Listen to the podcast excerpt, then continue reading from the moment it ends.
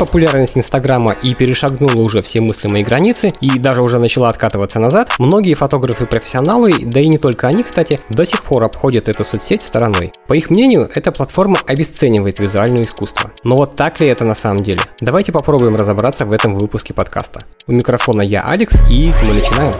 Морские пейзажи и горные панорамы, восходы и закаты, котики и собачки, еда и напитки, мужские и женские части тела, Какие только фотки не заливаются в инсту. Кто во что гораст. И у меня есть данные, которые утверждают, что на данный момент на платформу загружено более 30 миллиардов снимков. Я еще раз повторяю, 30 миллиардов. И каждый день их количество увеличивается еще на 70 миллионов. Вы только представьте себе эти масштабы. Правда, какой бы высокой ни была популярность Инстаграма, большинство фотографов, художников и других деятелей искусства продолжает обходить его за версту. У меня есть прямо цитата. Подменяя волшебную магию создания оригинальных фотоснимков конвейером примитивных поделок, Инстаграм обесценивает художественную фотографию. Такой вердикт вынесли противники этой соцсети. А вот что утверждают критики из числа искусствоведов. Настоящее искусство должно находиться в залах музеях и арт-галереях, а не на подобного рода площадках. Повальный тренд на фотографию, захвативший людей в цифровую эпоху, и появление громадного количества фотографов-любителей, готовых не только выставлять свои работы на всеобщее обозрение, но и продавать их за небольшой прайс, больно бьет по карману профессионалов, ведь э, цены на арт-фотографии высокого класса зачастую очень сильно обваливаются. И это не говоря о том, что с появлением социальных сетей широкое распространение получил еще и плагиат. Это когда особо предприимчивые чувачки тупо воруют друг у друга наиболее удачные фотки с целью наживы. Чего стоит одна только нашумевшая история со скандально известным американским художником Ричардом Принсом. Он выставил на продажу скриншот оригинальной фотки, которая была вытащена им из чужого аккаунта в инсте. И как вы думаете, сколько он получил за нее? 90 тысяч долларов. Обнаружившийся автор подал на него в суд, но принцу не привыкать. Судебные разбирательства по поводу нарушения авторских прав затеваются в отношении этого парня очень даже регулярно. Но как бы то ни было, Инстаграм стал приметой времени. И нормальные профессиональные фотохудожники, которые не выпендриваются, воспринимают этот феномен как данность, игнорировать которую не стоит. Один из них – культовый немецкий фотограф Юрген Теллер. СМИ этого художника-провокатора известны во всем мире, а созданные им экспрессивные работы демонстрируются, ну, в самых престижных выставочных залах. И хоть в особой рекламе Теллер не нуждается, у него есть свой профиль в Инстаграм, на который подписано уже куча людей. А вот сам он подписан лишь на пятерых. По его словам, с одной стороны, сети вроде Инстаграм с обилием экспонируемых там дилетантских снимков несколько сбивают его с толку. А с другой стороны, почему бы показан своих творений не вселить вдохновение в людей, почувствовавших вкус к фотографии? Ну, действительно, почему бы и нет? И если же мы с вами посмотрим на известного швейцарского куратора, искусствоведа, директора лондонской художественной галереи Серпантайн Ханса Уиллерха Обриста, то у него вообще ни дня не проходит без того, чтобы не полазить в инсте. Как заявил он в одном из своих интервью, эта платформа для него важнейший информационный канал, который позволяет следить как за тенденциями фотографии, так и за изменением зрительских предпочтений. И вот здесь стоит отметить, что очень правильный подход у чувака, потому что э, инста очень корректно на данный момент и очень э, хорошо отражает то, как меняются тренды, за которыми люди наблюдают. И очень хорошо с помощью Инстаграма можно следить за тем, э, как эти тренды растут. Миллионы людей со всего света каждый день выкладывают фотографии, создавая контент соцсетей. И это одна часть процесса. Вторая – то, что с начала 90-х очень сильно возросло число тех, кто занимается профессионально-культурной индустрией дизайном, архитектурой, модой, одеждой, кухней, ну и так далее. И все эти хипстерские кофейни – это тоже культура. Если в 20 веке люди как-то притворялись, что можно поехать в Москву, в Питер, в Париж, в Лондон, в Сидней, посмотреть выставки, которые там проходят, и там все будет понятно, то теперь ничего не понятно. По всему миру создаются интереснейшие биеннале, фестивали экспозиции, но вы даже тупо физически не сможете каждый месяц объезжать все эти города.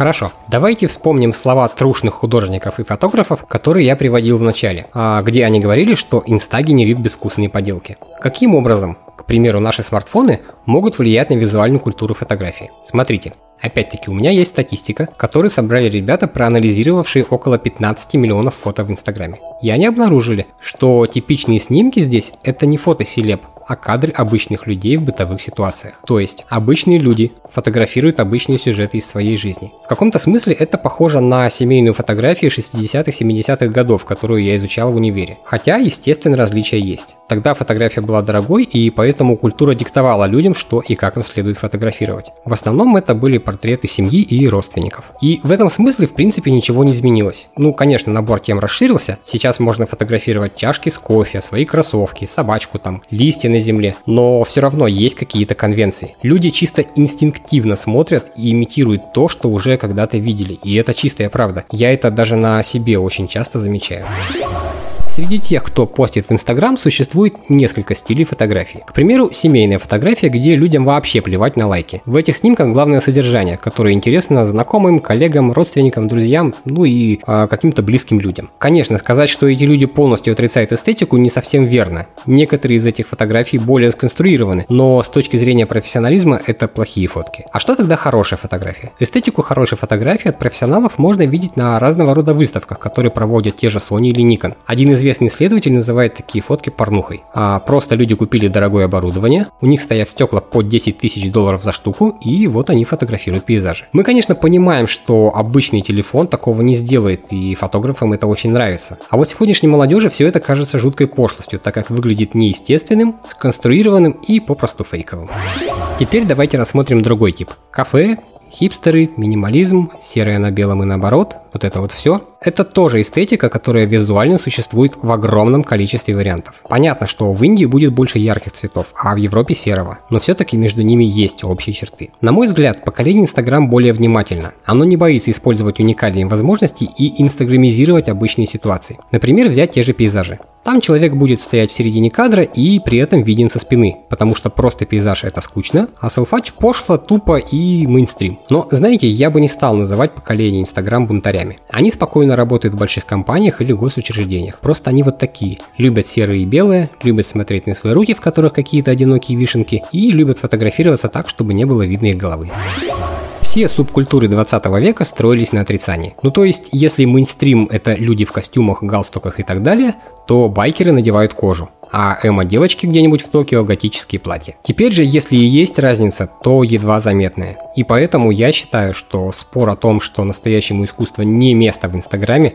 абсолютно бессмысленные занятия. У каждого поколения свое настоящее искусство, и никто не вправе указывать, где оно должно быть. Классика прекрасно смотрится даже в формате картинки 1000 на 1000 пикселей. Я знаю несколько аккаунтов, посвященных живописи и классической фотографии, и их контент нисколько не пострадал от того, что его ужали вот до таких размеров. А про современных художников и фотографов я вообще молчу. Они изначально задумывают свои работы под инсту, и от этого уже никуда не деться, это норма.